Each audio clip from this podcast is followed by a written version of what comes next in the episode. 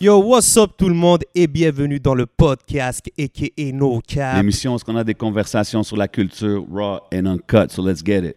Vous le savez déjà, c'est une nouvelle semaine, c'est des nouvelles news et aujourd'hui, on a l'honneur de recevoir les membres de l'organisation du festival Under Pressure. Yes, sir. yes, sir. On a la directrice générale du festival, Melissa Pr- Proietti, et on a le cofondateur du festival et maintenant maire suppléant de la ville de Montréal, Mr. Sterling Downey, dans la maison. Yes, sir. Merci d'être là. ra, to be- Merci, ça c'est un gros, c'est un gros step pour nous d'avoir euh, des pionniers de la scène euh, urbaine euh, de Montréal et même plus au. No doubt. Ça, c'est un des épisodes où est-ce qu'il faut sortir les cahiers Canada, prendre des notes, you know what I mean, because we're going to go through history dans tout ce qui s'est passé à Montréal, right? Et puis, il ne faut pas s'oublier, c'est pas nous les pionniers, là, c'est, c'est tout le monde dans la salle ici qui sont les 100%, pionniers. 100%. C'est pas But you nous, know, là. vous avez Chacun a contribué, là. Mais vous avez facilité la chose pour plusieurs artistes dans la ville. Justement, cette année, c'est le 25e anniversaire de Under Pressure. So, félicitations pour ça parce que c'est Yes. un major, major milestone. Euh, c'est fou parce que ça tombe sur l'année du COVID. Ça doit être quelque chose de difficile à, à gérer. So, comment que vous avez décidé de, de gérer la situation en 2020? COVID Ops. OK. COVID Ops. Mais je vais laisser Melissa parler parce que c'est vraiment Melissa qui est l'organisatrice Ouais. du festival depuis plusieurs années, comme j'ai dit tout à l'heure. Ouais. Euh, Aujourd'hui, vu que je suis en politique depuis 2013, euh, euh, pour, pour des raisons professionnelles et aussi de respect, j'ai pris un petit peu de recul du festival et je laisse vraiment, c'est c'est l'OBNL que Melissa gère avec son équipe de bénévoles qui gèrent le festival aujourd'hui. Moi, je suis là comme ambassadeur, je suis là toujours pas loin, je suis toujours là pour toute la fin de semaine, euh, picking up garbage in the streets, dealing with problems, Doing euh, it all. community politics on the street amongst people. Mais c'est vraiment eux autres qui gèrent ça, and it's the community that's brought this for the last 25 years. I would, I, even myself as the cofondateur, I would be, it would be a lie to say that we or I or anyone specific did this. C'est vraiment les gens qui ont contribué à la scène euh, d'hip-hop, si tu veux, peu n'importe, de Montréal, la scène créative, à travers de 30 ans, Ouais, man. qui ont, euh, qui nous ont permis de faire Under Pressure pendant 25 ans. Je veux dire, sans ces gens-là, Under Pressure n'existe pas. C'est pas nous. Avec nous, c'est pas Under Pressure. C'est, l'existence, c'est eux. Et ces personnes-là, puis c'est important comme moi pour le dire, parce qu'il y a tellement de gens, on va en parler, mais qui ont joué un rôle euh, intégral pour développer euh, le hip-hop canadien, québécois, montréalais, etc., pour qu'Under Pressure devienne qu'est-ce que c'est aujourd'hui. 100%, 100%. So, Donc- pour 2020, Melissa, comment qu'on fait? Oui, alors, euh, on ne savait pas. Au mois de mars, là, euh, tout, le, tout le monde a changé pour tout le monde. On était chez nous, puis quand, quand Sterling parle, euh, ce qui sort beaucoup pour moi, c'est toujours l'idée de, de la communauté. Et ça, c'était quelque chose. Et avec l'équipe de, de l'organisation, on était là sur euh, une rencontre Zoom qu'on fait maintenant. Puis c'était comme, mais qu'est-ce qu'on fait? Mais il faut faire quelque chose parce que, tu sais, on, on est toute une communauté ici. euh, et, et, et comme on est isolé chez nous, ça devient comme encore plus important qu'on fait quelque chose pour que on, on se, on se sent comme connecté à, à- à du monde et à du monde que, tu sais, on- qu'on connaît bien, puis on a du respect, on- qu'on s'aime, tu sais. Alors, for euh, real. fait qu'on s'est dit, ben là, euh, il faut faire quelque chose, mais pour nous, euh, le- un, un festival comme le nôtre, c'est vraiment, euh, c'est it's human touch. C'est ça, it's like a block party. C'est It's un like... block party. C'est puis ça. Comment tu fais un block party virtuellement? Ouais, sérieux, c'est... Alors, euh, alors c'est ça, on a, on a commencé à penser, ben, qu'est-ce qu'on qu'est-ce qu'on peut faire? Qu'est-ce qui, qu'est-ce qui, qui est l'essence de Under Pressure? Alors là, on, on a commencé à parler avec des artistes, mais qu'est-ce que, qu'est-ce que vous, vous autres, vous voulez faire? Alors là, tu sais, le, le temps donné un peu que, OK, ben on peut peut-être aller euh, faire des... Les artistes pourraient peut-être faire quelque chose chez eux. Alors déjà, on avait euh, des DJ, des MC qui étaient down pour ça. Mais là, ça, OK, ça a changé encore un peu. Mais peut-être on peut les, les faire venir dans un local. Ça va être comme, tu sais, fermé au public. Mais peut-être on, fait, on peut faire un, live stream. ouais. Alors là, ça, ça a commencé à comme, OK, and, and we were getting excited. Yeah, no, that's cool. That's going to be, you know, something, something different for us. Et là, ça That's devient dope. comme un autre défi aussi pour nous. Après 25 ans, tu sais, pour moi, ça c'est ma 13e année. Fait que, tu sais, un nouveau défi, it's like exciting. Yeah, so, Of course, of course. sure. Alors là, c'est, ça, c'était, euh, ça, c'était l'énergie de l'équipe, de, de trouver des artistes qui étaient down aussi, parce que c'est aussi un, un- un moment où c'est pas tout le monde qui est à l'aise de, de sortir de chez eux, Fait que c'était en, en respectant ça. OK, mais tu veux pas sortir de chez toi, qu'est-ce que tu peux faire? Fait que là, at the end of all this, on avait des artistes qui étaient, euh, qui ont fait une performance live. On avait des artistes qui nous ont donné des vidéos Dope. et la musique, mais aussi, euh, des graphers qui ont filmé chez eux. On avait euh, un graffiti jam à Saskatoon le même week-end. Oui. Ça, ça vient tout juste de, de se terminer. It was up Saskatoon. Puis Dope. c'était comme, ils pouvaient pas être là, fait qu'ils voulaient faire quelque chose. Alors, ils ont fait, fait ça Mais chez ça doit, eux. ça doit aider aussi à connecter avec des artistes que peut-être qui seraient pas venus ou qu'on n'aurait pas pu faire, mais que maintenant on peut faire à cause Ben, du. c'est ça, ça, oh, ça, Ben, ça ben, grandit le reach aussi Yeah, tu sais, pour nous. Ben, c'est c'est ça qui est intéressant. C'est c'est comme des fois, hmm, au côté de marketing, puis brand management, puis tu sais, le hustle, the street hustle back in the days when you had a club night, you put a, you went out to another place, you gave out flyers, hand billets, things Yeah. like that. You always had to find ways of being creative and doing things. When we published, quand on a fait Under Pressure, au début, les gens, il fallait converger vers Under Pressure pour le, pour le vivre. Je veux dire, si tu n'étais pas à Montréal, tu savais pas c'était quoi Under Pressure. L'Internet n'existait pas en 96. là. C'est ça. pas si site t'étais un, si artiste à Montréal, c'était comme une destination. Il fallait que tu ailles. Même si tu performes pas, les artistes sont là, les managers, tu connectes avec la, la scène là-bas. tu. C'est ça, mais c'était juste un get-together of friends and family de la scène montréalais. Mm-hmm. Mais, tu sais, à un moment donné, on a, on a, même moi, quand je gérais tout ça, j'ai dit, OK, mais les gens, ils viennent d'ailleurs pour participer à Under Pressure, de- même à travers le Canada et même de l'Europe. Mais encore, la fin de semaine, c'est le seul temps. Si tu si t'étais pas là, you missed it. Yeah. So you don't even know necessarily it happened. So, en 99, j'ai fondé la, la revue Under Pressure, la magazine, qui a été publiée pendant 10 ans. Et la revue a fonctionné comme outil et véhicule pour envoyer le nom Under Pressure et le contenu à l'intérieur à travers le monde. Donc, tout d'un coup, les gens en Japon savaient c'était quoi Shades of Culture ou savaient c'était qui quelque chose parce qu'on pouvait faire une entrevue ou écrire un article là-dessus. Donc, c'est une façon de véhiculer quelque chose canadien, québécois, montréalais, ailleurs que ici. And then, with that, we realized that une entrevue que tu fais avec un groupe musical, si tu veux, exemple, mais ça, tu les entends pas. Exact. Et là, on a fondé, fondé le label Under Pressure Records et les compilations Up North Trip qui étaient collées sur la revue. Et quand le monde achetait la revue, il y avait aussi une compilation de musique qui venait avec. So they could read about a group, but then they could hear the fire that they were It's like, it's like that internet vibe before the internet. Ben, c'est ça. So it was an interesting way. So you had to find ways of véhiculer ces affaires-là so that people could actually do it. Because again, a written article on a group doesn't do justice to their performance because you can't hear them. Uh, a graffiti piece, you can take a picture of it and that's okay, but you got you have to send the picture out somewhere. So what's interesting about right now is c'est mal pour un bien.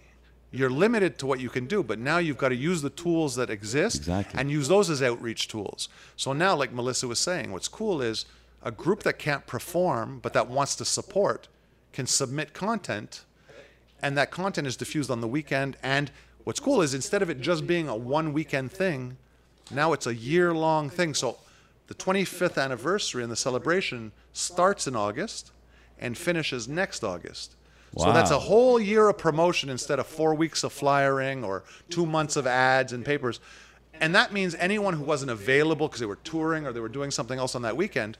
Now well, it's they okay, have a you're not chance, no. If you're available next month, shoot a video, do something, send the content, and then we put it on. So does this mean that like okay maintenant Under Pressure 25 uh, year anniversary ça va se Ça passer vient- sur une année. All year. débuter. All year, yeah. Ça vient de Ça débuter. débute. Ça veut-tu Euh, dire que là le les, 8 août, je pense. Ouais, ouais, c'est ça. Ça a commencé samedi, puis là, ça, ça va continue jusqu'à jusqu'à la- 2021. Nous, 20, 2021. puis ça ça veut dire pour les artistes qui regardent ils peuvent submettre des Ben affaires oui. en ce moment. Ouais, parce que- exactement. And that's the Exactement. important message is we don't they don't have the time to reach out necessarily to everyone. They also t'sais, les gens de notre génération, Melissa les connaît pas, elle pas là. Ouais. Fait que puis moi j'ai pas nécessairement tous les mêmes contacts qu'avant. Fait que le plus que les gens ils savent Ben Under ouais. Pressure ça leur appartient.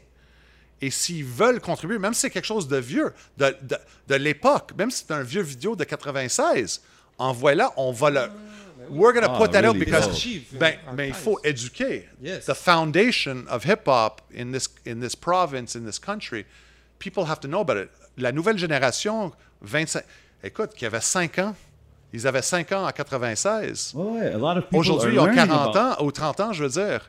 Ils, ils savent même pas c'était quoi ça. Ils ont jamais entendu ça Ouais, parce ouais, que euh, Fait que nous, on a un devoir, ou le festival a un devoir, de ramener toutes les archives et tout cette, cette, cette contenu-là and bring it back as, as a mémoire the- to what it is and a shout out to all of the founding people who built this scene.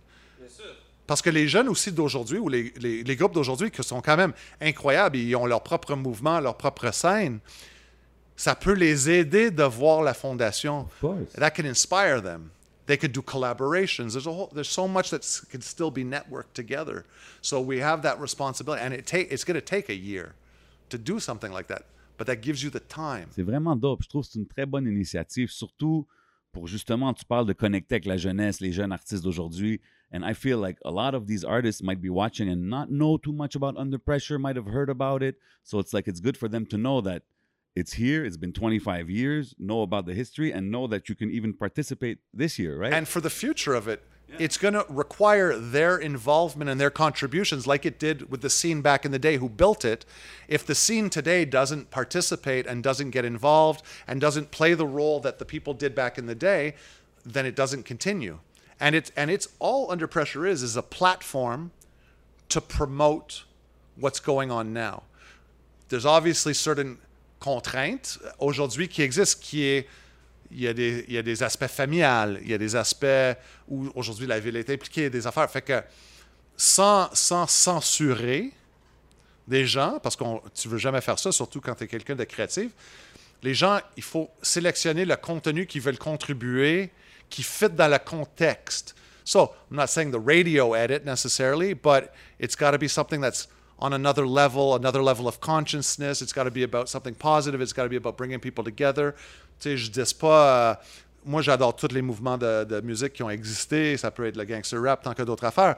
Tout a sa place et tout est important mais pas not everything can be used in the same context. Like when you have a, feel you. a bunch of children there, you can't have. Yeah, no, it's different for sure. There's And we're all parents and family people, so we've got to just figure out how to do it without compromising artistic integrity or So- things like that. Mais pour les gens qui savent pas, que maintenant ils sont en train d'apprendre c'est quoi, how did it start? It was 96, right? Ça a commencé en 96. Comme qu'est-ce qui a, qui a parti l'idée de dire je commence un festival de graph, de hip-hop à Ben, Montréal? en fait, tout ce qu'on discutait, c'est we didn't really think about starting it. What it was was before Under Pressure started, il y avait des soirées de club. Donc nous autres à Montréal, Saint- Saint-Laurent Street, back in the day, Voltaire. I was involved with people like Willow and, and other people who now live elsewhere. You know, went on to manage uh, tons of other artists. Kanye worked with different people and all that, and they were doing club nights. So it was the club hustle. So, so hold on, you, you said managing Kanye? Well, working with Kanye and working with all other people like Willow left Montreal. He helped helped discover Obscure Disorder, fo- found audio research records with Dave One Wow. and P Thugg from Chromeo and A Trak and all that. But these were people were building and they were hustling and they were building clothing brands and all this stuff. But through that network, we had contacts worldwide, and these people were going out and they could hustle with all these other groups in New York. They would go down to um, to Rap Essentials, uh, you know, in in, in Toronto and all that. They would go down to Fat Beats in New York and network with those cats. So everybody was coming together. When I worked for LRG and all those com- companies, Dope. we were doing photo shoots with guys like Ray Kwan and and and you know, fuck, I can't even name half of the people that we were with, with LRG, but like yeah. yeah, like Questlove and all that. So because I work for a company and then I can go to New York for the photo shoot and I'm working for the Canadian division of the company, now all of a sudden I'm talking to Kanye, I'm talking to these guys, and then you network with the management and all that. So we were all moving around at that time, and you know the Willows and all that were doing it more than we were. And what was cool is basically this grew out of open mic club nights. So at the open mic nights, you'd have a bunch of graffiti writers that would go to listen to the music. You'd have the MCs that would go spit freestyles and battle. So you used to, toi, tu faisais du graffiti back in the days? Well, I was a graffiti writer. Yeah, Okay. I was my my role was graffiti, and I was a club promoter. Okay. So I was, and, and my club promotion job was flyering because I was on the street hustling with graffiti. I knew how to give out hand billets and make sure they were seen or placed in the places because it was about putting things in the public space that people would see. So my job was to fill up these nights for my friends like Willow and that that were promoters, and to make sure. And this is where it comes in. And moi, je me voyais pas juste comme un flyer guy who was making 50 bucks a week cash to do it and getting a free pass into a club. I, I saw it as a responsibility that if the club was full and there was 100 people or 300 or 500 people, that meant the people that were rhyming on stage or the DJs that were performing had an audience. there was a responsibility. It couldn't be five people in the club. My responsibility was to make sure they had an audience. So that's that's what we call doing it for the culture before it That's was a it. catchphrase. Well, you do what you can. You give back to the culture where you can and with what you know. And by doing that, la, lo- the logic in that, la logique, c'est how do I create a bigger platform? The club could only hold 500 people. If you're 18, you can go to the club. If you're under 18, you can't go. So how do you create something that's even more accessible to the public? So what you do is you do something outside. You do something that's free. There's no cover charge. There's no age restriction, and there's no limit to the capacity, the amount of people that can come. So when you do it outside, now your stage and your, your club is outside. So now, Madame, Monsieur, n'importe qui that do- doesn't even follow the culture might stumble across this thing happening on the street and come see it. And then all of a sudden take an interest or invest or be involved in it. So under pressure kind of grew out of that idea and we were graffiti writers. So the goal for us was how do we do graffiti in a context where the police can't mess with us and where people can watch it being done during the day? And that was the first idea but you don't you watching people paint for eight hours is very boring. So you have to have other animations. So you talk to your friends and you say well can you dj for eight hours we need like 10 djs each hour who can come and dj so that's where you get people like dave one who says well my brother A Trak is starting out he's learning under devious and all this and storm. Can he come and do like a little scratch session? For sure. But it wasn't about well he's not nobody knows him. It was about he's he's a family member of the family and he's getting into it let's give him a place to do it if he wants to he can do it and then the next year he goes and takes all the all the scratch titles all the ITF We're talking about somebody who titles. won, yeah, world uh, titles, and- and became, became Kanye's, Kanye's DJ, DJ, but has then you- a, label. But then you see that relationship. Watch. So Willow helps under, start under pressure. Willow's working in the clothing industry. Is a good friend of mine. He gets me and he sees the potential in me to flyer for him. He needs somebody to flyer. Yeah. We start doing the club nights together. He has me. He brings me into the clothing industry to work in the warehouses. I introduce him to Dave One. He discovers audio research record. They find they found that together, but they find they discover obscure disorder together that way. Obscure disorder. They start the label. Later on, Willow's going to New York for the clothing industry to work with the clothing companies.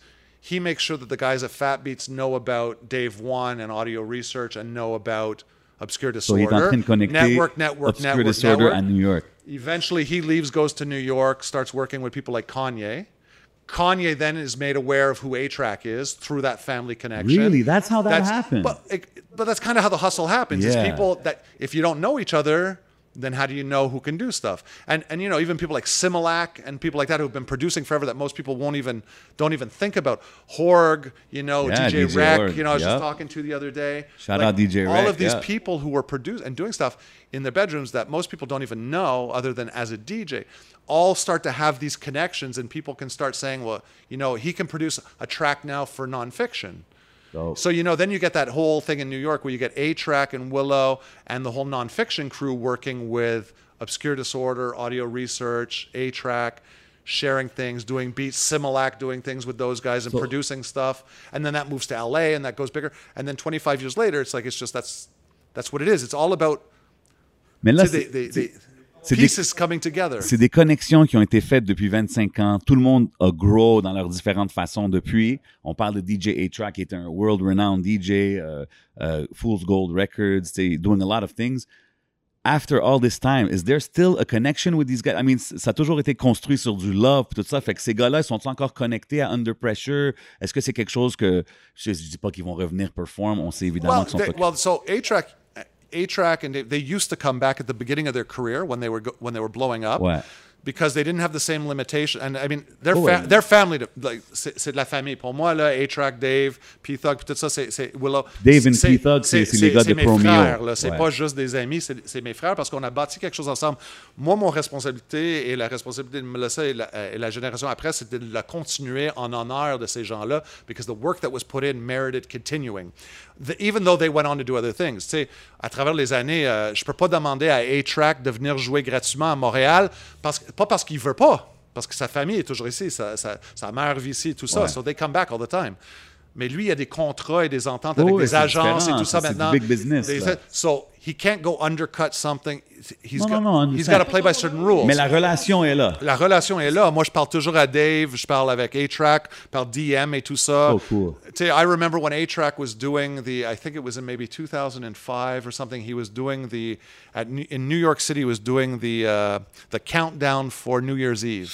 Something like that. I remember it was something that I was doing it on like uh, the Johnny Carson show or whatever it was at the time. Yeah, je m'en yeah. souviens pas c'était quoi. And I remember watching it on TV. Puis c'était drôle. And this is a true story. So I'm watching this on TV. I'm super proud of Le New A-Trak and all these countdown, guys. Yeah, là. watching this on TV. Ouais. It's New Year's Eve. We're watching this, and for fun, I send a text message to A Trak. He's on TV live. Yeah. I send a text message to him saying, "Man, je tellement fier de toi. Congratulations, Happy New Year." You don't expect anything to come out. It's just t'envoies ça juste pour dire. Ah fier. ouais. Je reçois une réponse qui dit "Thanks a lot, bro." Like whatever. Yeah. He responded to me while he, so that respect has always been there. And i mean when i see them doing what they're doing i understand tu sais je veux dire sont mondialement reconnus. Je veux dire ils ont- sont busy. But those guys have never forgotten what they were a part of. Dope. and the people who were there with them at the time have never forgotten what they contributed and what they gave.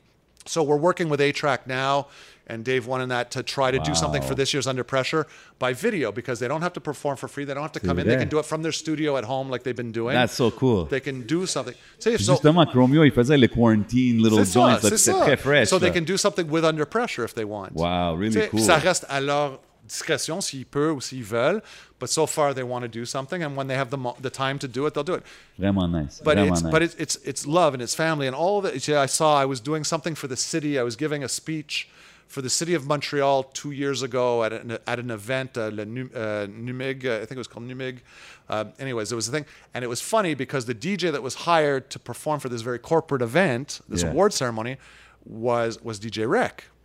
So, Crazy. so so what's funny is I'm sitting there, and I'm on stage. I'm giving a speech, and then I'm like, "T'es là, c'est c'est Rick." and then I after the speech, I go over and I'm hanging out and I'm talking to him. I'm like, "Dude, c'est trop cool." Je, je veux dire, t'es tr- 20 ans plus tard, 25 ans plus tard, you're still DJing. I'm now doing what I'm doing in politics, but we're here together on the same stage But how, with the same history. how does that feel? Like, tu sais, comme tu es en train de nous parler de ça, puis on a dit maire suppléant de la ville de Montréal. Si, si tu me permets, guys, on va revenir là-dessus. Merci, Ok. supplément. On va revenir sur la politique. break. On va passer un peu à Mélissa. Ben parce oui. que, euh, on a parlé d'un organisme, je pense d'un OBSL. Un OBNL, oui. Un oui. Et je, je pense que l'OBNL est- il joue quand même une grosse importance dans ce que le Under Pressure est au- aujourd'hui. Donc, Oui. est-ce que tu pourrais nous expliquer un peu c'est quoi l'OBNL et c'est quoi le rôle que ça joue avec Under Pressure? Ben oui, absolument. Euh, Under Pressure a beaucoup changé. Là. Tout, l'historique, c'est super intéressant, mais aussi quand le, le- les temps changent, puis il faut évoluer avec euh, la réalité des choses. Fait pour nous, l'important, c'était de, de garder ça pour nous et pas de, pas de donner le festival à quelqu'un d'autre qui, pourrait prendre contrôle de ça. Fait ça, ça voulait dire qu'il fallait commencer un- un- une compagnie. Alors, on, on a commencé un OBNL euh, il y a sept ans maintenant. Euh, et c'est ça, fait que je suis la présidente euh, d'une compagnie. Euh, mais c'est ça, pour nous, ça, ça nous permet aussi, pas seulement de faire le festival, mais de faire autre chose. Et aussi, Under Pressure, euh, tu sais, on, on parle beaucoup du festival, mais on fait beaucoup d'autres choses aussi. Alors, pendant l'année, on fait des projets dans des centres communautaires, dans des écoles secondaires. On fait avec l'art ou la musique, la danse, comme beaucoup de choses. Pendant l'été, on travaille avec des camps de jour, on travaille avec des centres communautaires aussi, juste pour faire du outreach, Wow. parce que vraiment, tu sais, pour nous... je vais en parler après, là, mais, mais pour nous, c'est vraiment l'important, c'est de, de reach les jeunes. Et je pense que, tu sais, on, on parle de, de A-Track quand il avait 14 ans, mais c'est toujours important pour nous. Ça veut dire que, tu sais, les jeunes de 14 ans maintenant, euh, it- they're just as important as kids that were 14 in 1996, That's so you know? cool. Alors pour nous, c'est vraiment de, de voir qu'est-ce qu'on peut faire, puis comment on peut aller les, les, les rejoindre, puis de, de les faire comme partie de notre, notre famille, not just the event, but the whole, you know, the whole everything that we do. Give them ownership. And- become stakeholders and shareholders in something. Yeah, and Fresh. and so through that, you know, we, we do all of these different projects. Euh, J'ai aussi commencé un événement qui s'appelle Queen's Creation, fait que c'est un événement pour femmes euh, dans les arts urbains, fait que c'est vraiment un, un under pressure juste pour femmes. Wow, Euh, really ça cool. fait sept ans qu'on qu'on l'a fait ça aussi. Alors ça, ça nous permet de- d'essayer différentes choses. Et puis finalement, euh, qu'est-ce qu'on a fait? Euh, C'est une bourse bourse dans le nom de, de Sharon. Alors, Sharon qui, qui, faisait tout le booking pour Under Pressure euh, pendant, pendant 19 ans, uh, elle, uh, she, she passed away. Um, yeah, yeah. Okay. And uh, she, that was a, a, big hole, you know, for us. And uh, that was really hard to, to sort of imagine what was, you know, what, what happens next. And so, um, you know, for me, I was really close with Sharon and she taught me a lot of things about just you know the festival and what Yeah. it means to be a woman in this industry and, and all of that kind of thing. And i wanted to do something that was really meaningful you know to me and, and to what i see under pressure being. And so uh, we started a, a scholarship fund in her name. And so every every year we give two scholarship awards uh, to students at james lyng high school in st henry.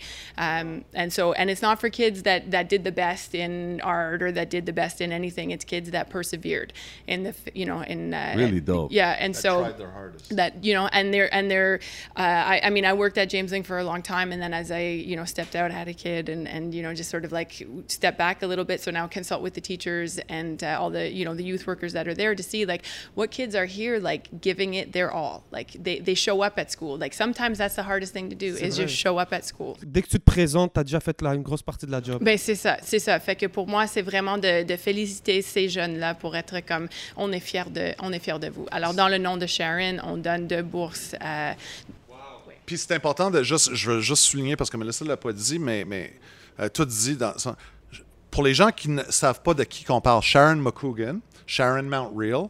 Sharon was one of the owners of Noise Record Shop. Fait que à Montréal aussi dans les années 90, une des, euh, la communauté intégrale aussi dans, dans, dans l'évolution de la communauté hip-hop et tout ça, that hired people at, for their jobs to work in their record stores and all that.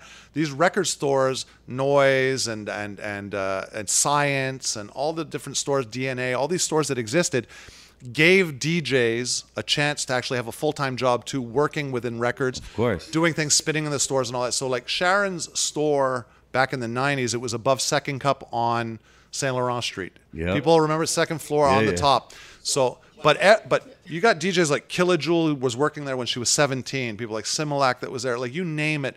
Like some of the heaviest hitters, everyone went through there. They either bought records from there, they were members of a record pool there, but it was a community thing. And Sharon was always involved in promoting people and they had an art gallery in there so she had a record shop she promoted her dj she promoted music she had club nights she did her art gallery exhibits and then she opened a place called the nest in a little bit behind tucked away on on clark street right behind there and it was a venue for artists and all. It was like a community venue but Sharon, elle a joué un rôle tellement intégral, elle était une de plusieurs personnes, encore comme je peux, on peut en nommer des gens, qui a tellement poussé la scène et aidé des, des she helped she was instrumental in helping in the breakdance community for women for to get women involved in dancing and, and to give them a place a studio space to work and do events and when, when when we lost her when the community lost her and she was a very key organizer of under pressure part of that disappeared. And we had an integral responsibility to make sure that in her honor and, and the work that she had done, like I said, even with A Trak, Willow, and all these guys who ended up leaving because you have to go and do other things, and that helps. You branch off, c'est comme une arbre. Well, the foundation of what those people were involved in and built has to continue. And it has to continue in their name, in their honor, and in their memory, but also in their spirit. And like Melissa was saying, the 14 year olds that are coming up today are in 10 years or maybe in one year will be the next A Traks, will be the next performers. If there's if their own city and their own place doesn't support them and give them a place to elevate them, and if the older people in the scene who have all the experience, the connections, the context, and the life experience of the hustle don't take them under their wings, then they're left to their own devices. So we have a responsibility, and Under Pressure has a responsibility to always continue to push the movement forward. It's not about us, it's not about the people of Under Pressure, because Under Pressure is everyone. It's not me, it's not Melissa, it's not Flo, it's not this person or that person. I can name a million names. It's everybody. Et avec le temps, on voit que même la ville et le gouvernement commencent à rentrer après 25 ans. Donc, est-ce que vous pourrez on, nous... vieillit, on vieillit, hein? C'est, c'est le, le jeune Graffer Seas de, de, de 22 ans qui barbouillait dans les, dans- sur les murs de la ville, qui a fond- cofondé Under Pressure et tout ça, qui, qui se battaient contre la ville et la police et, et tout, parce qu'il y avait des images, genre vous êtes dans les gangs de rue, à un soirée hip-hop, c'est juste des gangs de rue qui vont... euh, toutes, ces histoires-là, c'est correct, c'est du, du inconnu pour des gens. But we were, we were teachers, we were pro- prophets in a way. We had to explain and teach, and we had to persevere. We had to stick with it and stick with the message and try to teach and educate people. And it's easier when you're 45 years old or 40 years old to be listened to Of course. than when you're 22 years old. So, so it's it's funny, but it changes, right? Because when you're 22, 40 year olds don't want to hear what you have to say, and you have no credibility. But when you're 40, 15 year olds don't necessarily want to hear what you have to say because you have no credibility with them. So you end up on the other side of it. So what's interesting now, même dans la politique, c'est le fun, c'est que c'est normal, on vieillit, on a des familles, on a des maisons, des responsabilités. On, on, on, we find a way to survive professionally and, and community wise and give back. So for me, I was in service to my community for all those years of doing under pressure. It was a, c'est une forme de service.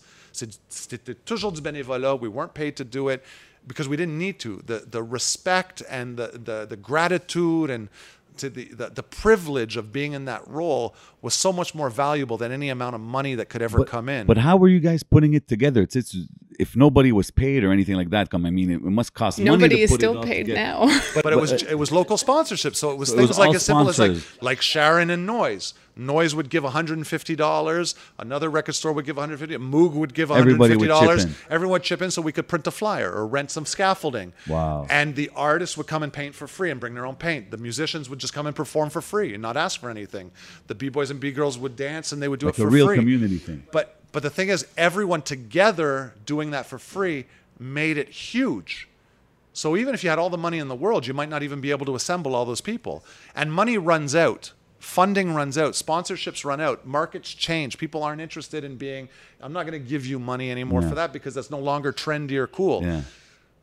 But it was never about that. As long as the community came together, you could at least get the basic framework and foundation to do something, and then you could go get a little bit of money. But when when people who have money see the the community working together and knowing that they're going to do it with or without their participation, They want in. well, then they say, well, maybe this is worth investing in. There's value here because you're not asking me to pay to give you money to do it for you. You're showing me that you can do this with or without my help, and that earns respect from people. That's like the independent hip hop hustle, Yeah, really. that- but that's what it is. And not asking for something that you don't deserve or something exaggerated. Saying, like, all I need to do is print a flyer, rent some scout. I need the basics. And, you know, Moog Audio, all those years, supplied all the sound equipment for free. They still do. They still, like, for, or for, or for next to nothing.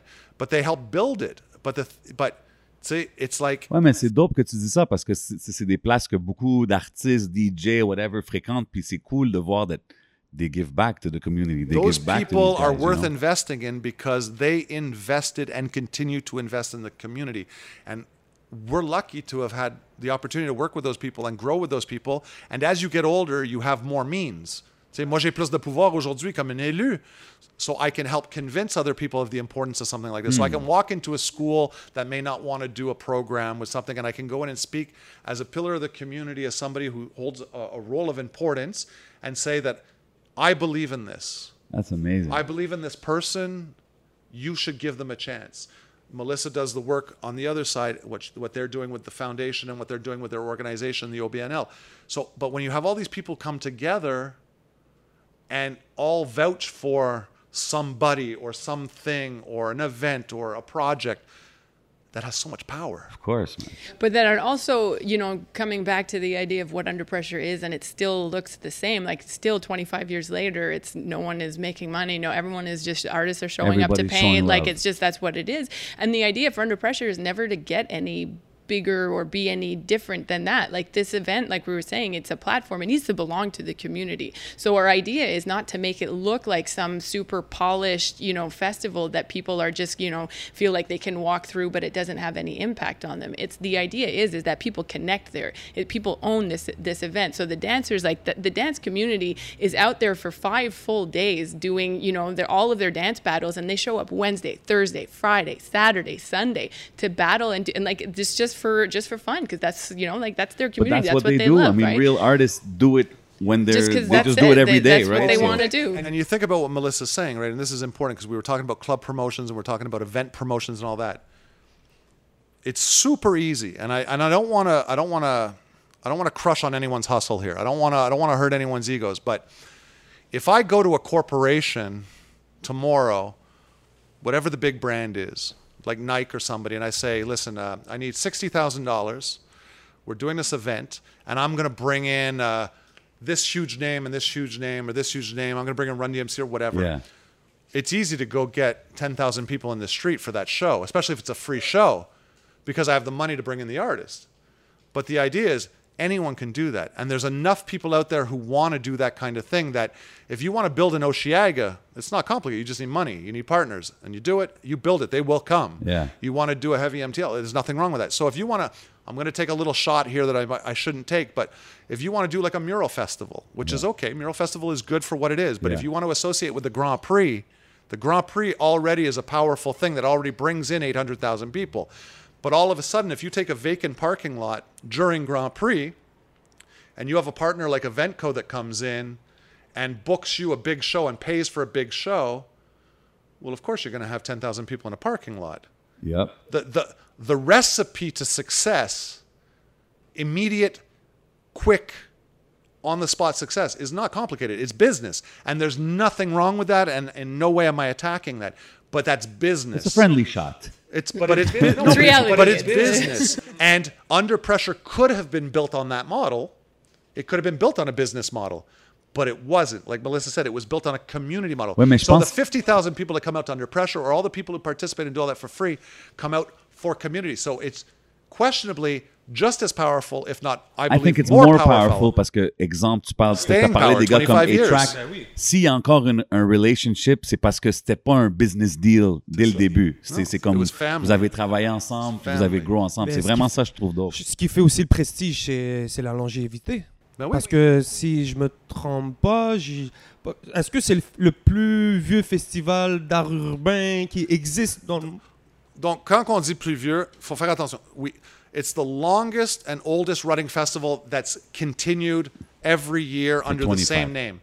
Festivals have come and gone. There were festivals before Under Pressure. There were oh. graffiti festivals. Oh, there were oh. other things. Ailleurs au monde, même à Toronto, things like this. Longest but they running, lasted though. three years or seven years, or and then they they threw in the towel or they gave up. So, you know, you look at something like Rocksteady Crew in New York. They've been doing their anniversaries since the day they founded their thing. So Yeah. every year they have an anniversary. They're older than Under Pressure. So and they're a hip hop thing, and but they're a family festival. But under Pressure has surpassed time and lived 25 years. That's that's a lot of generations. The 15-year-old kid who came to Under Pressure in 1996 is 40 years old now and still giving back or coming. The volunteers Crazy. who started at Under Pressure in 1996 who have moved out of the country. Like for example, I'll give one Joe Garkey who's our uh, my good friend from high school from when we were kids who was one of my first crew, my first crew chief, is still the crew chief. Of the, he lives in Australia. He flies back Wow. to Montreal every year at his own cost So to help organize under pressure with the team.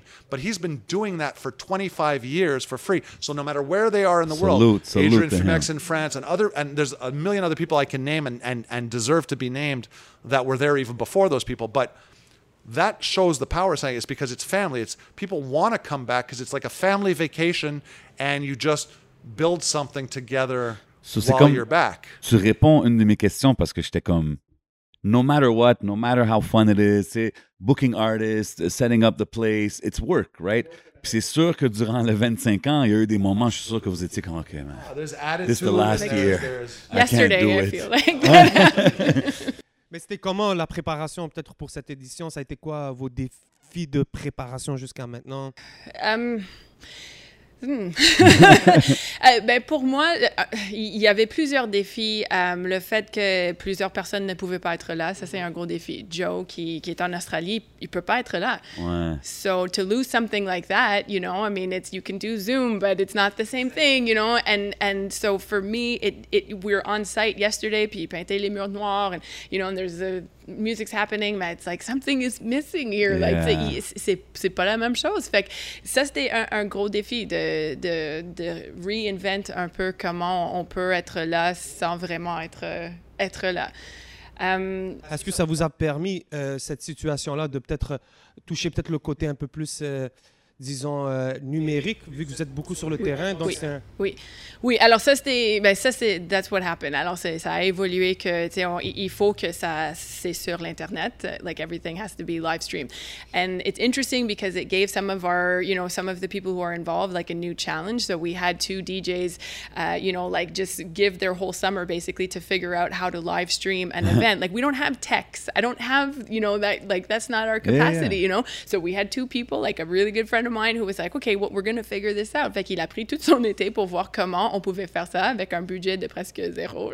Puis, euh, and it worked. Like we live streamed for two days straight from inside Fufs. You know, Fufs is one of our partners. Ouais, so électrique. c'est yeah. ça. Alors, ils nous ont donné le- l'espace, c'est fermé au public, you know, but we had it, we had like a really great setup, and all the artists that were there were so happy to be there parce que ça fait six mois qu'ils ont rien fait, ils étaient Ouais, ils n'ont pas eux. performé. Puis But tout. they got to perform on a stage with professional lighting, with Yeah, a yeah, it soundboard. feels good, for sure Instead of in a home doing a live broadcast from their home, No, they got to do difference. something on stage and give an actual performance. No crowd physically, but all the viewers and all of this. And and it's it's it's interesting because I uh, I'll use a little analogy of what happened on the weekend that I witnessed, anyways. Like I was observing, and this is how under pressure builds.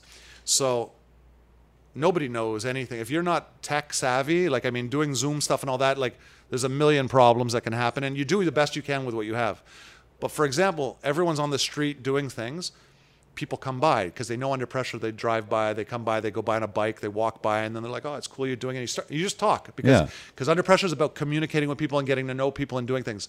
And in the conversation, one of the people that's there just so happens they they do something at the SAT Okay. and they're- we're talking about technical stuff and we're talking about some of the problems that are going on and this person says well my job my profession is i'm an it expert. And and so so in that conversation as it's happening on the street it's like well we're having a lot of it problems. Like we don't know. And then the person's like well i could help you. So this is a conversation that starts on a street corner in downtown montreal during this this event. And the next day, well, that same day, that same IT person is now for eight hours a day, two days straight, inside the Fufun working with the crew. So, So that's dope. how they became a part of the team at that moment, live on the spot. And it's the same thing. That's how they came. So it's like you guys. We're, we're, we're here now. Yeah. Well, now, and this is what I always joke with.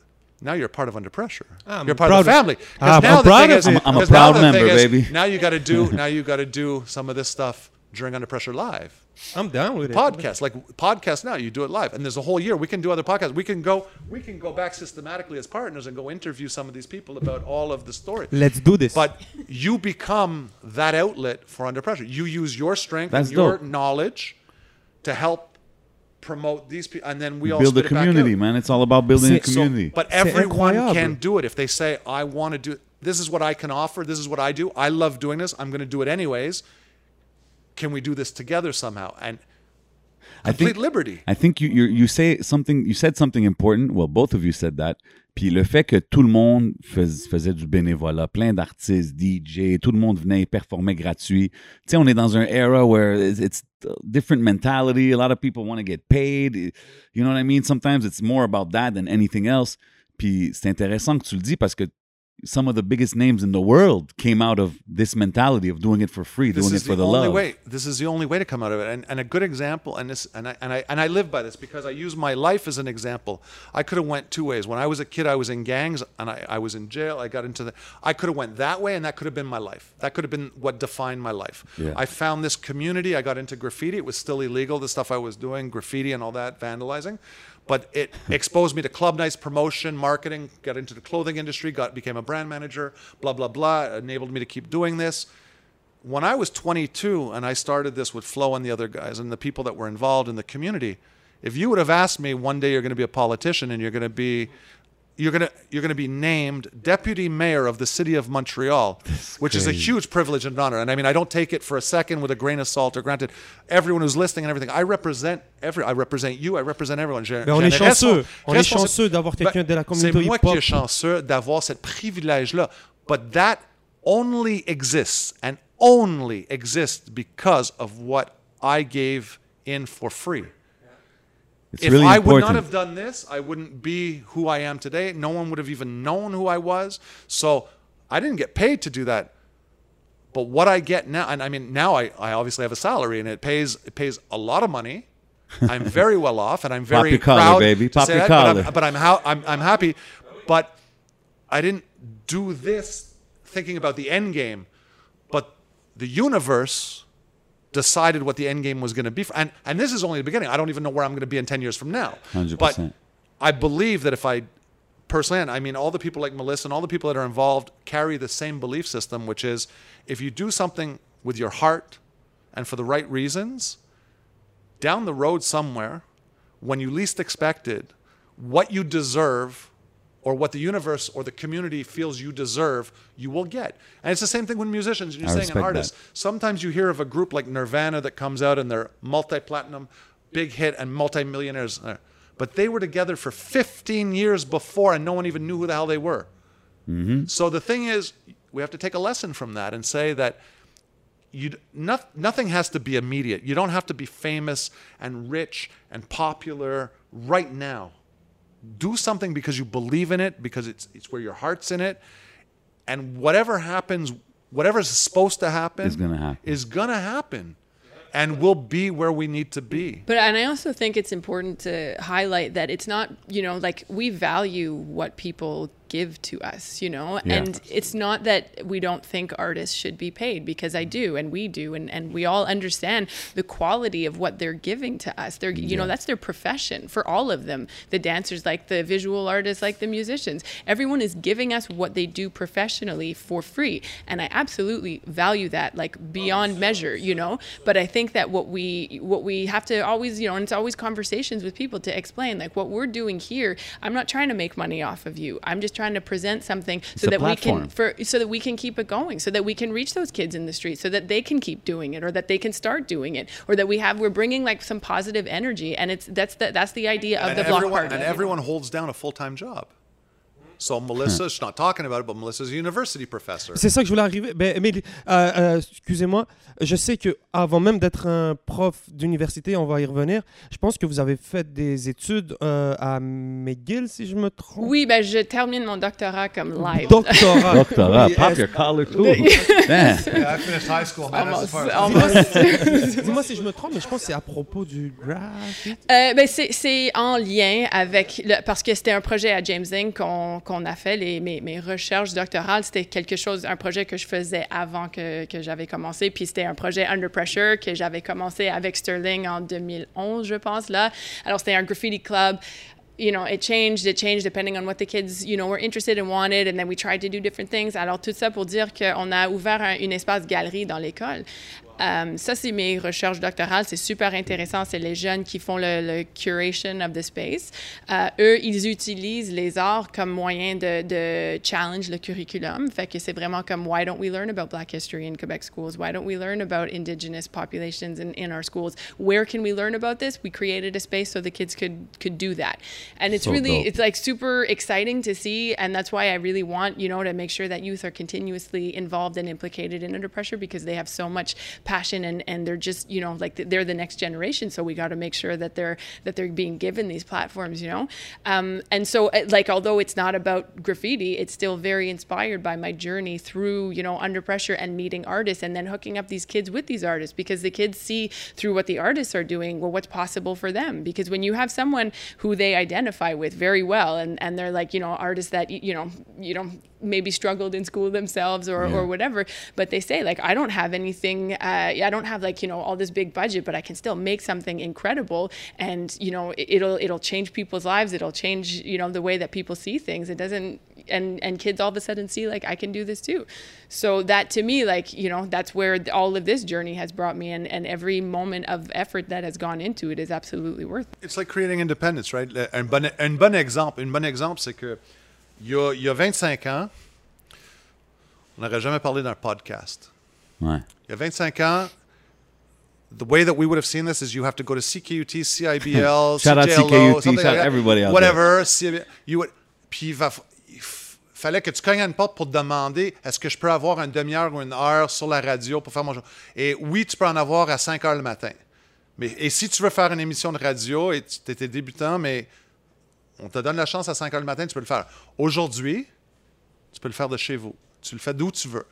Hey, but it's hidden D- showroom, you know what I'm saying? Shout out, my boy. DIY. But and it's all but it's all about building DIY. Of course. It's it's showing kids that you might not be good in school. Like I, I was horrible in high school. I didn't do well. I almost failed out of high school.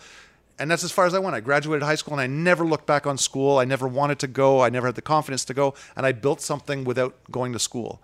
But the kids that we work with, the people that we do things with, if something doesn't work for them, but they're passionate and they're good in something else, they should see that and explore that to its fullest potential and see where else it brings them. It doesn't mean they're going to do that. I played in bands when I was in high school. I loved playing music, but I was never going to be a rock star. But through my passion in music, when I was a promoter, I ended up working for companies like Greenland because I, I knew my way around musical equipment. And then I got to do security for shows and I got to help set up sound for big concerts and shows.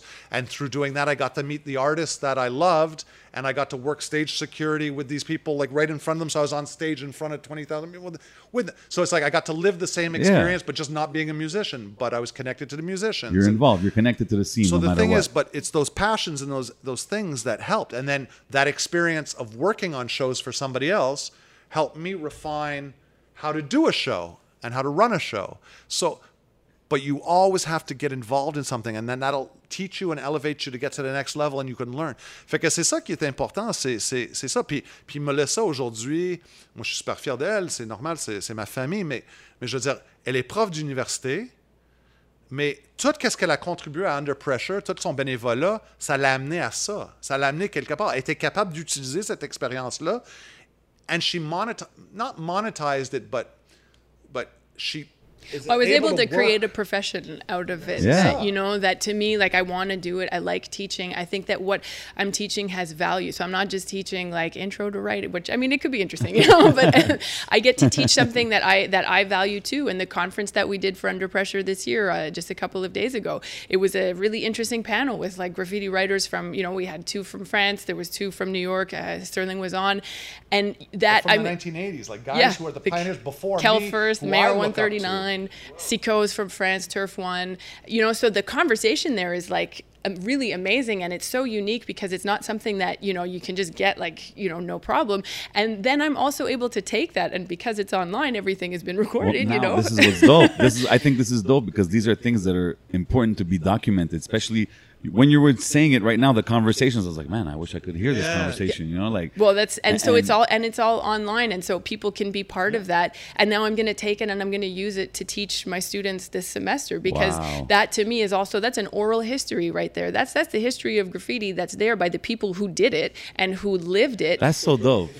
And that you know teach that. that's and so now and you don't just have to watch Star. I love Star Wars, but you know, like after a while, it's just one one movie. So now I can I can make these conversations and and I can you know help facilitate that kind of knowledge through the connections that I have because of undergrad. And what's interesting is the approach, pour moi, comme observateur de ça, je trouve ça drôle parce que moi, à titre de graffiteur, donc un vieux writer de Montréal, il n'y a rien qui me perplexait plus que quelqu'un qui ne faisait pas du graph, qui parlait du graffiti. Fait que ça, j'haïssais ça. Ça, quelqu'un qui parle pour moi, là, je l'haïssais. Mais qu'est-ce qui est cool avec ce que Melissa, elle fait, c'est she's not a graffiti writer, she's not a breakdancer, she's none of those people. But she works on something with that community and she's learned from those people. So she doesn't speak on their behalf. What she does is she brings them in to speak themselves to her class. So she's able through that to create a platform for them to educate other people, whereas they might not be invited otherwise because some people may not have the contact or know who they are. So, tu sais, c'est- la force de faire. C'est comme vous. La force de faire, qu'est-ce que vous faites? Vous pouvez nous amener. Nous, on peut, on peut dire qu'est-ce qu'on a à dire sur qu'est-ce qu'on a we- it's all c'est about building networks. platform- but it's a platform and it's a privilege. And when everyone uses their strength and their platforms to let somebody else come onto a stage and perform or record something on an album, my job isn't to, to, to rap and be a hype man on something or whatever. It's to put you out and then let you talk to yourself. Toutes ces compilations-là, c'est tellement le fun. On- à à l'époque, on l'avait fait, c'est que all the direct contacts for the groups are on here. So dope. So this is like a flyer. So the email address is right here. So you like this? Holler you at want to book these artists? You you don't go through me. Yeah, you were just have a to call me. gateway. You were you just- call you call them directly. We don't make anything off of it. de We don't make presse, a- That's it. presse, Et voilà. presse, c'est un dossier de presse, Et qu'est-ce qui est cool, c'est que puis ça c'est mon background en marketing, c'est que c'est pas juste chacun de ces personnes-là n'ont pas les moyens financiers de sortir 6000 copies d'un CD promotionnel à donner. Ils n'ont pas les moyens. mais tu as 18 groupes là-dessus, exemple. Tout d'un coup, by putting the CD out, by me finding the financing through the companies I'm working with, I've just helped 18 groups nationally go out and they all feed off each other. So this person isn't no longer this person. Now they're strong because this is strong and that's strong because this is strong. And these are the compilations that were in the magazines These that were were going across magazine. Canada. Yeah, yeah, yeah, yeah. So dope. Talk to me about the artists that, that you worked with like through the years. Like, y a-tu Oh, des God. artistes Il y a une affaire que je voulais savoir qu'on a parlé, puis j'ai peur qu'on on oublie le sujet. C'est, je pense qu'à un moment donné, euh, on a parlé de la scène autochtone. Oui. Euh, je- si je me trompe pas, à un moment donné, dans il fallait mettre de l'ampleur sur la scène euh, euh, autochtone hip-hop, Oui. et je pense que c'est vraiment important. Est-ce que vous pouvez nous dire peut-être la situation? Hey, Melissa peut parler. Oui, Ça, c'était vraiment son projet. Um, yeah, well, I mean, I don't, I don't know if it's my project. It's something like for me, uh, I think that you know across the arts, like we we have a responsibility. Uh, you know, I I definitely identify my privilege, and so I have I'm in a space with Under Pressure to be able to create space on a on a platform, and for Indigenous artists in particular in Canada, like I think that everyone can agree in the you know in the past, like they're just completely invisible. It's really uh, from the you know from the artists that I know, like it's hard for them to uh, network and not be identified only as an indigenous artist, you know, but just have space to perform as as whatever kind of artist they are, right? And so I think um, you know with our with what we have for Under Pressure, like I, I, I really want to use that platform to make sure that you know the the reach is there and that people can that people can use it. And again, it's artists like all across Canada and all, in all of the disciplines. So you know for our 21st uh, edition in 2016, yeah, the the visuals were done by Corey Bulpitt, who's a Haida artist and he lives in Vancouver. He's amazing. He's like an incredible artist who uh, also is a graffiti writer, and you know he just did this incredible job, and we were so lucky to have it. But at the time, like that was all he could do for us. Like, I didn't have any money to, to bring him. Well, the next year, it just so happened that I got a, a conference budget from a project I was doing with McGill to host a two day conference at Under Pressure, and so I was able to bring him. So cool. And it, you know, like so, those are the kind of connections with the universe and all that kind of stuff. But that's what I really believe is because you know what he offered to Under Pressure as the as the kind of artist and person that he is, and he just you know was willing to do that for us, and and you know to be able to the next year bring him and, and really celebrate him as an artist, and that's just one example. Um, And these things happened at the same time. Like uh, there's certain things like uh, ça c'est arrivé au même temps que le Forum social mondial il était à Montréal. Donc ils ont tenu ça à Montréal et donc ça n'a aucun rapport avec Under Pressure. Mais vu que quelque chose d'important arrivait à Montréal à ce moment-là, puis on en parlait de ça, Melissa puis eux autres ils ont décidé que eux autres ils ont dit ben on va utiliser notre plateforme pour, pour- to, to propagate that discussion. So what can they contribute? So recognize that the festival is held. Tu sais combien de festivals reconnaît publiquement qui sont sur un terre non cédé. Tu sais, c'est- c'est pas une pensée, là. On fait le festival, c'est pas une pensée, tu penses pas. Mais tu l'es, fait que tu as une responsabilité si tu as une plateforme. And when, by saying that, all the people who participate in it now become aware of the importance of it. Mm-hmm. So even if you can't educate the whole world, you can educate the people that you work with and have influence over or respect you, petit peu par petit peu. And then people take on a different issue.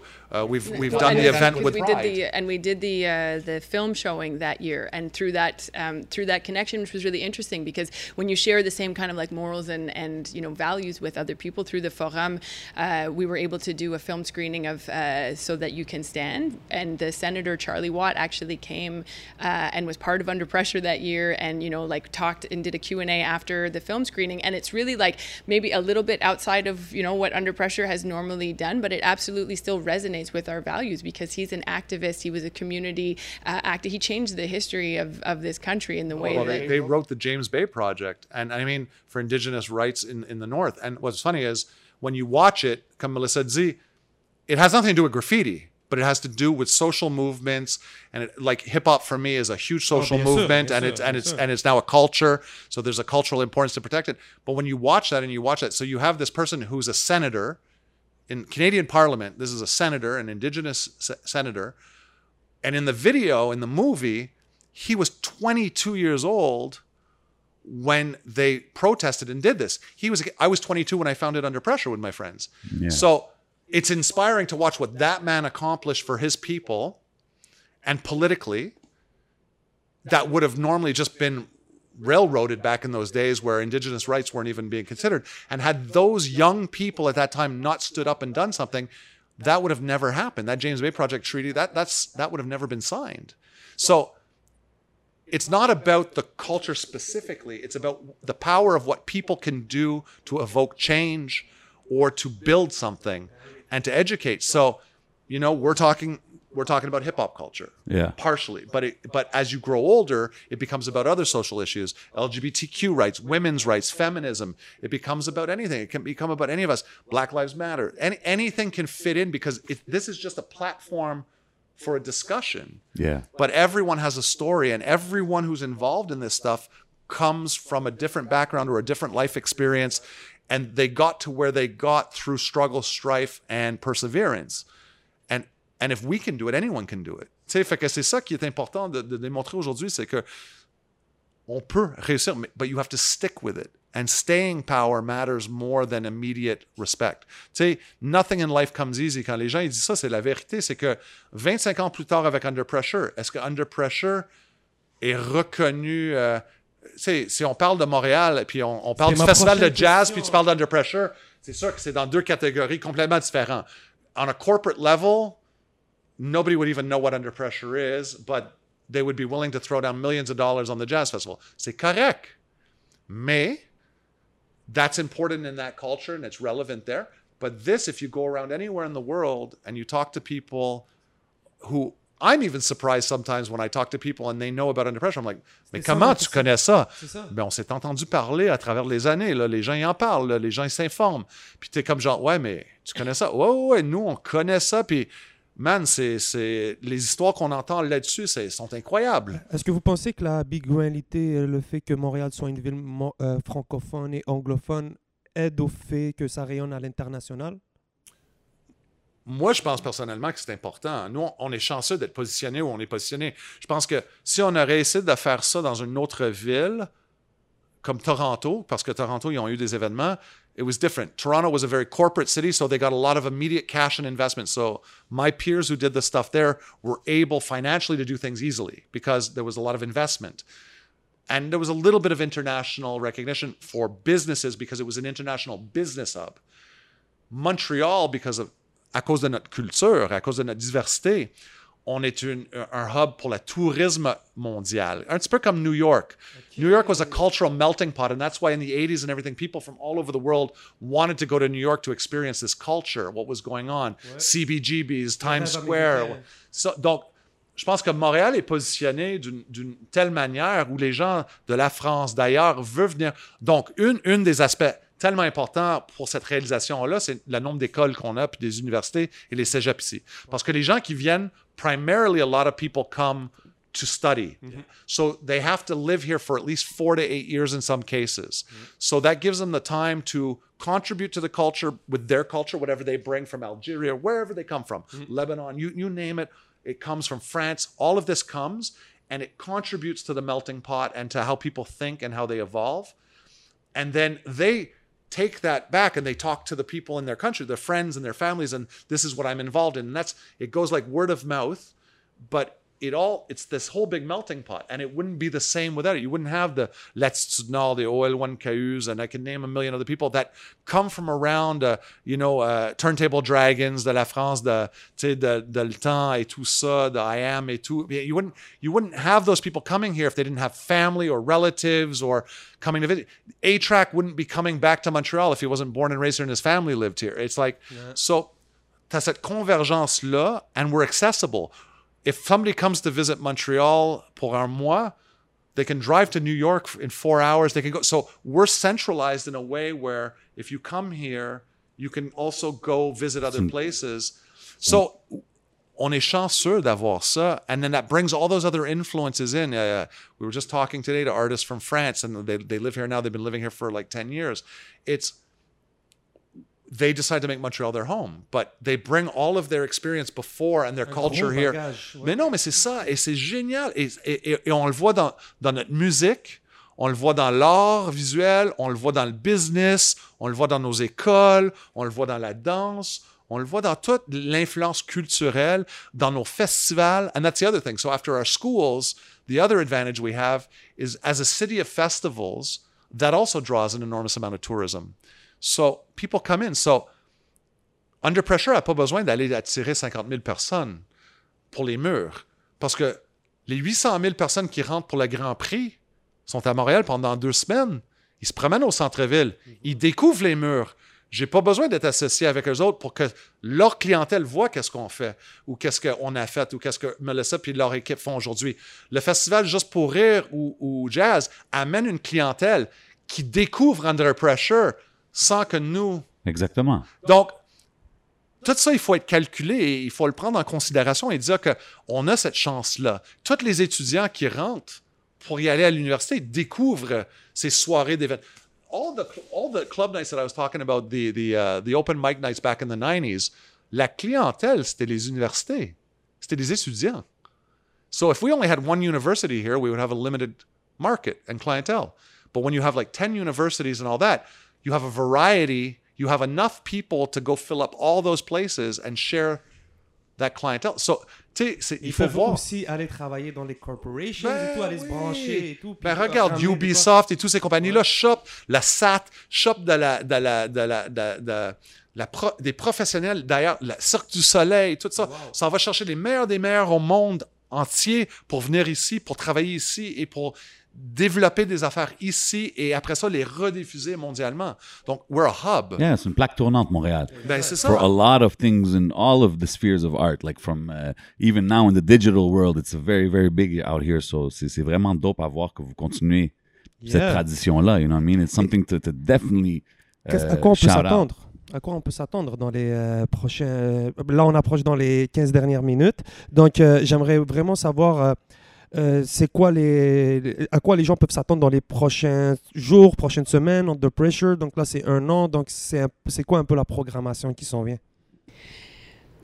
Oui, Il y a beaucoup de choses. Je sais qu'il y a beaucoup de choses, oui. mais peut-être y aller avec euh, le court terme. Je sais que le là samedi, euh, il y a beaucoup de projets qui, se, qui, qui commencent. Je pense qu'il y avait Ben oui, alors euh, pour nous, qu'est-ce qui va être vraiment important maintenant, c'est de prendre tout le contenu que, qu'on a eu pendant le week-end puis de bien le rediffuser. Fait que vraiment de, de prendre ça parce que le monde nous ont donné, comme j'ai dit avant, c'est, c'est qu'est-ce qu'ils nous ont donné, c'est vraiment comme c'est une haute qualité, c'est leur profession. Fait que j'ai vraiment hâte à le rediffuser. Fait que c'est, c'est vraiment, on va faire des announcements ça, pour, euh, pour rediffuser qu'est-ce qu'on a fait pendant le week-end. Et c'est de, aussi de, de montrer les vidéos que, que, que les personnes vont nous envoyer maintenant. Parce que là, c'est comme on a dit avant, we're, we're still accepting videos. We're going to do it all year. So we're going to make watch parties throughout the year so that we can show, you know, compilations of people painting, of, people, of music. Cool. of- we're going to have more conferences, absolutely. Um, you know, so ça va être vraiment une programmation. euh, boule de neige, on dirait, parce Exactement. que plus que le temps va aller, plus de gens embarquent. Comme là, euh, vous, vous êtes là. On We a just send the call out to But- everybody. but- travailler. On vient de- That's c'est ça, on envoie le calatola. Hey, check. Il pourrait, tu sais, sur le spot live, on pourrait dire, ben, il va y avoir une conférence sur le hip-hop québécois et c'est vous autres qui vont la modérer. Ah, ben, je suis, je suis vraiment. tu dans- comprends? Ça fait que, je veux dire, c'est sur le live qu'on le fait. Anything is possible. So there's no limits. It's all in our creativity and what people want to do. And if somebody says, ça, ça serait cool de faire ça. Mais OK, let's go, on le fait. Ok, mais C'est- c'est magnifique alors. C'est comme, c'est tout en train de se We're faire. gonna be Organique, talking. c'est ouvert à, à- à l'évolution pendant l'année. Because who knows in two months what the new normal is going to be or what the new vrai. potential or Facts. possibility is going to be. So instead of fighting the instead of fighting what's organic, grow with it Yeah. and evolve with it and and then discover new potential things and new partnerships and new new family connections and everything and just 100%. and do it and just build it and say hey on fait-tu quelque chose That's là? what the culture is about, man. Jay, toi, as-tu connu un peu le festival à travers les années? Ouais, ouais, j'ai toujours entendu parler du Under Pressure from back in the day. J'étais allé plein de fois. J'ai- Je pensais que j'avais performé à. You- you- you l'affaire. technically did. I technically did. Uh, a lot. I mean, it's it's a historical thing as far as the urban scene in Montreal. So it's really cool that you guys are here. It's really good. C'est bon que le monde y sache, ça fait 25 ans, puis que c'est un open call out à tous les artistes, les jeunes artistes en ce moment qui sont actifs dans la ville. Like, you know, holler at them. They're doing it all year. C'est le temps de comme, you know, put, put your name out. Puis comme qu'ils ont dit, c'est about the community. Fait que, tu vois, tu exposes tes skills, puis it's gonna grow from there. You know what I mean? Fait que moi, je suis vraiment down avec ça. But Sterling, I mean, I got you here. You're in the hot seat right now. But I won't say it's the hot seat, but like, I gotta know, come, you went from being a graffiti artist, spray painting trains or whatnot, and walls, and running from cops or whatever it was back in the days oh it was that to getting into the hip hop scene, hosting this big festival that now we just spoke about that's been running for 25 years to today being le maire suppléant de la ville de Montréal. right? This is something like it's it's an amazing trajectory, you know what I mean? I need you to break it down. How did you get I- I into don't- politics? I don't know if I could break it down because I don't I don't I don't know if I understand well enough myself le trajet encore. Je veux dire, it's going to take me later on in life time to really self-analyze and take the time to appreciate the steps that got and locked into place that got me where I am. What I can say is that when I was approached to go into politics in 2012, my first reaction was Êtes-vous malade Euh, euh, Vous êtes qui Euh, Pourquoi moi vous, me- vous, vous me contactez? J'ai fini mon école secondaire, j'ai été euh, arrêté pour les graffitis. euh, blablabla. like, the key. But it's important. I've lived in the same house my whole life 47 years, three generations of my family, Nice. never moved, same neighborhood, went to school, high school, and where I live. I played hockey, sports. J'ai toujours resté là. Où ça, là, vite fait? Ça, c'est à Verdun. Okay. À Verdun. And, and, but I worked downtown and I built all my things downtown because Ouais. I left my neighborhood and I went and, and I expanded my horizons or my knowledge. Yeah, which got you the people. worldwide connections. But culturally, I expanded. And this is key, right? Because I exposed myself to different people living in different realities in Outremont, Montréal, Nord, you name it. Like, toute cette collectivité-là m'a amené à avoir une perspective de la ville complètement différente parce qu'il y avait des réalités complètement différentes tout partout. Ouais. Maintenant, je pensais pas à la politique quand je dis ça. là. Oh, Moi, ouais. ça, c'était juste le privilège d'avoir cette expérience-là comme citoyen de Montréal et comme personne dans la communauté qui, qui avait le privilège de me promener puis d'aller tout partout puis d'être respecté et travailler avec des gens. So, somebody sat down with me in 2012 and they asked me and I said, "No, you're crazy. That's I'll, I, wouldn't have a snowball's chance in hell." And I said, and they and they had to explain and break it down to me and say, "Look, depuis, je pense qu'à at that point there, it was about 18 years I'd been doing under pressure, and they said, ça fait 18 ans que tu es une porte-parole pour une communauté parce que j'étais hyper médiatisé. J'avais toujours le, privilège d'avoir les plateformes médiatiques, les conférences dans les C'est comme t'étais un genre de politicien déjà, Genre- genre. well, so somebody referred to me once a long time ago in an article as a statesman, Yeah. which I didn't even know what the term was. I didn't even know what it meant. But they were like, he's, he's the scene statesman. So what's funny is when I look back on those articles, because j'ai des boîtes pleines des, des articles et des entrevues que j'ai faites parce que pour moi, c'est une fierté. C'est pas, c'est pas pour mon ego, mais c'est de me rappeler de la, le privilège que j'ai eu d'avoir cette voix-là pour les gens. And I keep it as a humbling reminder of the steps that I went and I want my son, our son, to learn about stuff like that and what he can contribute. And we use it when we work with other kids so that they can learn. Really cool. Et what's interesting is I, I, I by looking back on it, and the person said they go, "You've been doing politics for all these years. You've been defending the community. You've been fighting for the community. You've been a voice for a community."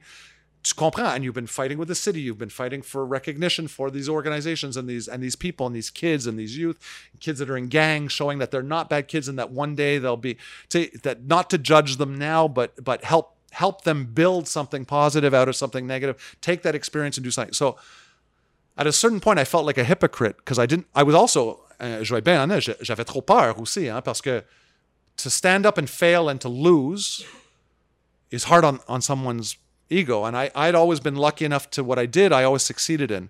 But that doesn't mean I'm a super confident person. Je suis insécure. mes insécurités keep me humble and keep me strong and keep me working hard at what I do. And uh, at a certain point, I said to myself, if I refuse this because I'm afraid, je suis un hypocrite. Et je suis pas un hypocrite envers la public, je suis un hypocrite envers les, moi et tous les jeunes que je dis, never let anyone decide your future for you.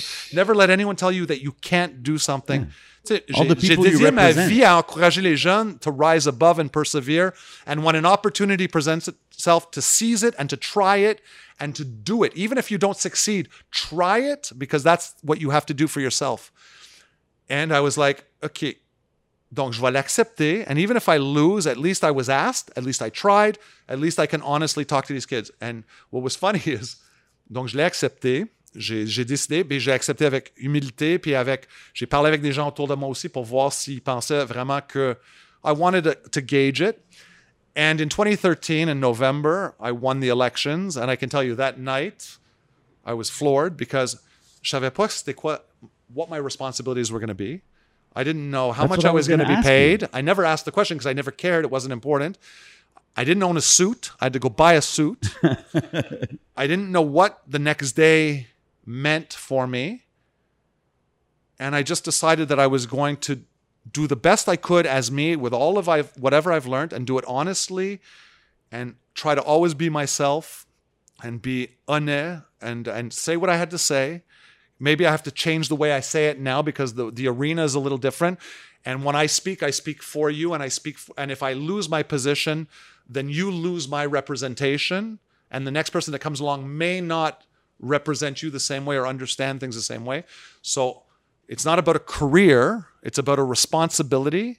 It's about a privilege that I've been given and that responsibility to do the best I can with it. So when when we have discussions about racial profiling, when we have Yeah. discussions about things like that, as a white person who has been privileged to work in the black community and a multicultural community my whole life through hip hop, who came from a background being a skinhead and being involved in those things when I was a kid, hmm. and to be able to rise out and come and to do what I do today, and to fight against racism, and all these things, and to, to see what's going on in the world now, and to be in a position of power, and not necessarily have to go out publicly and, and fight and hold a banner, but to work the machine Of course, from the from the gears, inside. from the inside, covert ops, educate people, help people, help my colleagues better understand, because I come from a place of experience in it. I've seen my friends be profiled or arrested or this or that. I've seen people, I've heard people sing about it and talk about it. I've seen the impacts it's had on people's lives. I've seen what it's done to me as a person. Well, I can use all of that baggage now to fight. So, say, it's like even as I'm talking, I'm trying to analyze and, and, and rethink the trajet and the, and the, the path. But it's always about reminding myself about the responsibility, the responsibility, the response. And I'm very lucky, and I, et je le dis avec, avec fierté, that I'm with people and I'm working with people that recognize the value of this. Moi, j'ai été approché pour rentrer en politique, pas à cause de, de mon chemin aca- académique, parce que j'en avais pas. C'était mon chemin dans la communauté. This is what got me elected to be the deputy mayor of Montreal. So Under dope. pressure and hip hop got me there. So the people who asked me to join, who are in the backgrounds and in the back scene, who aren't the politicians, the political parties and all that, qui ont vu cette valeur-là, j'ai énormément de respect pour eux autres, même si oui. je suis pas toujours en accord avec ce qu'on dit, on a des divergences d'opinion, but those people were willing to give somebody complètement dans left field l'opportunité de venir essayer de représenter, de faire cette job-là. So they could have easily just cho- chosen the doctor, the lawyer, the CEO, the high-profile person Exactly. in business. No, much respect to them but for they doing that. came to take somebody in the culture. So that's it. And before and you've been there seven seven years. I- I've been elected since 2013. I was privileged to be reelected in 2017. My mandate comes to an end next year. There'll be an election next year. If I'm asked by the community to run again and represent them, We're going I'll for a it. three-peat. And then if I get elected and if I'm lucky, I'll continue to do the work I do and work with youth and kids and groups and people in different communities, whether it's in Montréal Nord or n'importe où, to find ways and tools to persevere and to bring the issues that are important to the table and have those discussions. And and I want to I want to shout out on another note. I want to shout out because we're talking about the history of hip hop in Montreal. Yes. And frequently we forget about people. And I'm going to go back really far right now. Please but, do. But one person I want to shout out, and most people in this room will probably even uh, know. Just a, real quick, we got somebody in office breaking it down. Go ahead. Ah. Go ahead. Uh, so, uh, but it's but it's true. But but I want to shout out Frank from City Styles oh. because Oh. because Shout out my boy Frank. shout out. because the reason I want to shout out Frank and Frank and me have known each other forever, and I, but Frank was doing this before I was into hip hop. Before that, he had the He's first been- clothing store. City Styles is still there today. It's it's older than Under Pressure. It's older than that. Much respect. There's other stores and there's other things that all deserve respect, and I'm not trying to shut any. But for me, the earliest thing that I know that that started building hip hop, and I'm not talking about promoters because there's promoters like Ricky D, Gary T, and all these guys that were there too, and people in the French scene. But but Frank from City Styles, and now his son runs the shop, so I'm super. And that's the way you show it's a family So thing, right? But Frank created a place where people could come and airbrush shirts, Yeah. do things. He sponsored J'ai some of the Flyer earliest Boy là-bas. events. J'ai fait Flyer Boy. pour Ben, c'est ça. He was there before the vibes. He was there before all the blazes. And he's still He there was after. And he, he's still there. He was there before the off the hooks that I helped work with, and, and Harry and Angela, who Yeah. I have enormous respect for too, that are doing things for the scene. But Frank from City Styles for me is one is the first OG, Triple and, OG. and uh, Taboo Records. Yes. So like these are the cats. Taboo Disc used to be it. downstairs. But that's it. And they were in the same Legendary. But these are the pioneers that we built off of. And I'm talking about Montreal. Yeah. Because there's there's other people, Quebec and everywhere else. But but Montreal, these were the people who built these things and they deserve recognition because kids today don't know who they are. Even people our age, some of them don't know who they are. yeah. But I question if any of this stuff would even be around had those people not originally died. And then 100%. lunettes and every, everything that everyone contributes Yeah. there you go. But you see, like, but this is the build, right? This is what, this is how important community is. Is none of this would have existed. Everybody any helps of each that other. Stuff.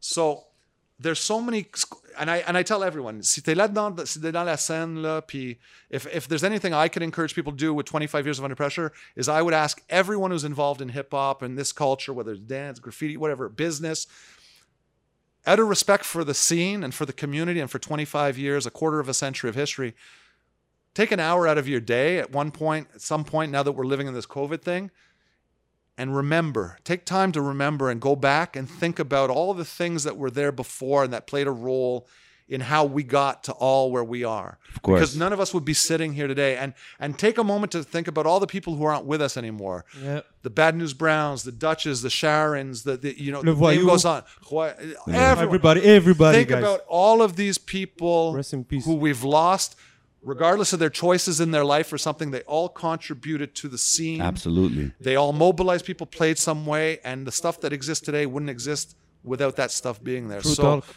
that's Who, who were some of uh, Sterling's favorite groups that were on these compilations? Oh, man. or even Melissa, if you guys can give me a couple names just so people know. Melissa's who- who's- young. Yeah, she's younger. She wasn't uh, wasn't around at some of these things. I don't think. I mean, I know there was Offsides, there Oh, was. I mean, look, there was Obscure Oh, Disorder, there was it's- A Trak, there was Shades of Culture. DJ Nerve, OL1 DJ KU, sans pression, man. C'est not- On a vu My le boy, Elwinner uh, aussi.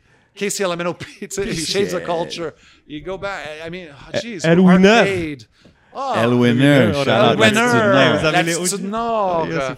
Yes. euh, Tu sais, Dubmatic, même what it was is what it is. And, uh, tu sais, uh, Chris, c'est dramaturge. Chris, uh, Rain Man. uh, Oh, God. Tout le monde a passé par là. Oh, Yeah. man. You can just go. the- Oh, fuck. Mais c'est pour ça que c'est important can't que les even jeunes ils voient ça, everyone. like, to keep it going. You know what I mean? Like to get the new generation involved with the. But the- even the those movement. people, I wish, and I'm saying it, I'm saying it publicly, man. I mean, I wish those people, even if they don't do what they're doing anymore, I would love for those people to come, drop like even a Facebook Live thing, send it to us, talking about what they did because I want people to see their faces and hear their voices and hear what they have to say about what it was back then because all of these people that are on all of these things that were in the magazines that were on the flyers that contributed have so much gold information and, and history and knowledge Crazy. that if they even spend two minutes to do a video and upload it, They don't the even new know generation how much of they kids can will inspire. learn Yeah. from that. They were in the hustle, in the grind at a time when we didn't even have the tools that exist today. So with that knowledge and with the tools that exist today, some of these kids can go so much further. I agree. So, Well, and without those stories being recorded, they just get lost, right? I think that that's a big part of like, you know, hip hop culture in general is that if we don't take the time to archive and to document and to take care of what has happened, it will be forgotten or the story will be told by someone rewritten. else, Yeah, right? that's By- the dangerous part. This is why we do what we do. This is why we have guys like you and we have the newest, youngest artists to, to everybody from the front and behind of the scenes to try to paint a picture of, of what it was. So let's what it help is, build the, the archive for uh, Under Pressure. Let's build that.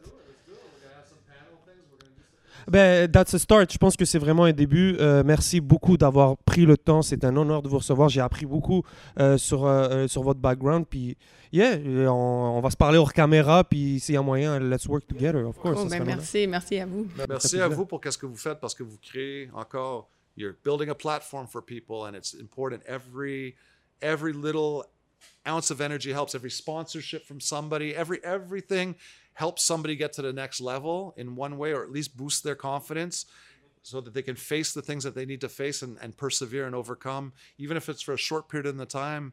And even if they take that experience and they pass it on to their children or their children's friends, and their children's friends end up succeeding because of it, we can all live vicariously through the success of someone else and be proud of what other people Of course. accomplish. Of course. Yeah, it all doesn't always have to be us that have to be famous. We can step aside, sit down, and let somebody else share the share the light and the shine. La passion, man. that. We can feel the pa- la The passion. passion is there, man. It's still there after 25. I love it. Yeah, man. Much love to you guys for coming through. Uh, before we end it out, il faut que je dise prayers to Lebanon, Prayers prayers, to to, Lebanon. everybody out there. Envoyez les donations to the Red Cross. Uh, help whatever way you can help. You know, we got to say it. It's something crazy that happened, and my prayers are with all the country, all the people everywhere around the world that, you know, represents Lebanon and all the struggles we see. And I'll man. say, as the deputy mayor of the city of Montreal, the city of Montreal, our hearts go out to our Lebanese community, goes out to the people living in Lebanon right now, and the families who are going through this great tragic atrocity. It's it's it's devastating, and we're there, and and Montreal wouldn't be what it is without our Lebanese community. Thank you. And Appreciate and, that. And Those if, are nice if words. people in Lebanon are suffering, people in Montreal are suffering. So all of us are. Much respect, man. So, on that note, once again, thank you very much. Millie Sterling from Under Pressure. The 25th anniversary is underway right now for a whole year. It's online. Go to the website, holler at us. We'll direct you. This is how we do it. C'est le podcast. C'est votre boy J7. C'est votre boy le 11. And we out Like that. that.